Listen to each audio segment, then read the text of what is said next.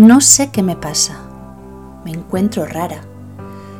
Tengo como un dolor aquí en el corazón. Me duele el brazo izquierdo. Creo que voy a tener un ataque al corazón. Los días pasan. ¿Y el dolor? El dolor sigue ahí. Y la angustia. Pensar que vas a tener ese ataque al corazón cada vez se vuelve peor. Piensas en tu familia que está a miles y miles de kilómetros y no va a poder venir a estar contigo si tienes ese ataque. Cada vez los síntomas parecen más reales. Por fin, después de unos días, decides hablar con un amigo y le comentas lo que te está pasando.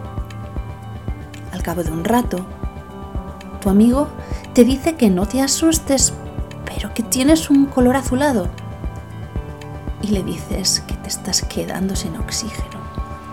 Y tú empiezas a temblar y a temblar, no puedes caminar, tienes ganas de llorar.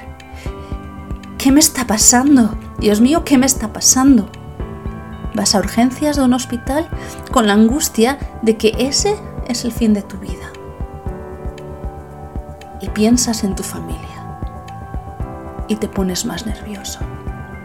Y sigues llorando cuando llegas al hospital, la enfermera que te atiende te dice que no te preocupes. Te dice que mientras sea su turno, tú no vas a tener un ataque al corazón. Que lo que te está pasando es que estás sufriendo un ataque de ansiedad. Ansiedad. Un ataque de ansiedad, pero ¿desde cuándo sufro de ansiedad? Las personas que dicen que la ansiedad es algo exclusivamente mental, no observan demasiado o no han tenido cerca a alguien sufriendo un ataque. Cualquiera que haya experimentado una angustia fuerte sabe que ésta puede involucrar virtualmente a todo el cuerpo.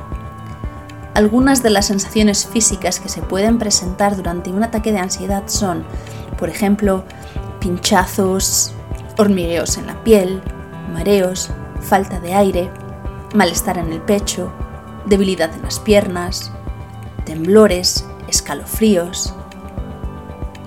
La ansiedad y los ataques de pánico son una respuesta física a un miedo creado en la mente que tiene fuerza en tu día a día a pesar de ser sobre un asunto en el que no tienes control. Es miedo a no saber qué es lo que va a pasar. La ansiedad significa no estar presente en el ahora. Hay una definición muy clara de lo que es la ansiedad y de lo que es la depresión. Los dos son muy similares en muchos aspectos.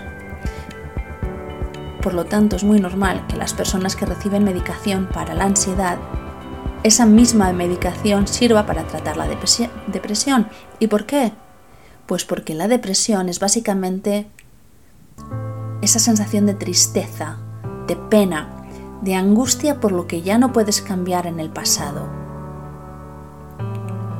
Y la ansiedad es precisamente lo mismo, pero relacionado con lo que va a pasar en el futuro.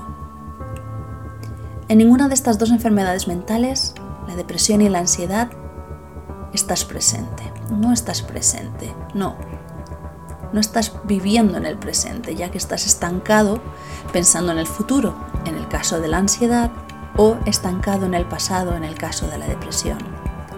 Lo que es terrible y muy triste es estar estancado en los dos y sufrir ambas, la depresión y la ansiedad. Hola, me llamo Marian Alonso y en este podcast quiero hablar de la ansiedad desde el punto de vista de alguien que la sufre y tiene que vivir con ella. Me gustaría que me acompañarais en este viaje. Tal vez os puede ser de ayuda para entender mejor a esa persona que tenéis cerca sufriendo y no sabéis de qué manera ayudar. En ningún momento pretendo dar consejo médico, solamente voy a hablar de mis experiencias y de los recursos disponibles para poder vivir y convivir con la ansiedad. Gracias y hasta la próxima.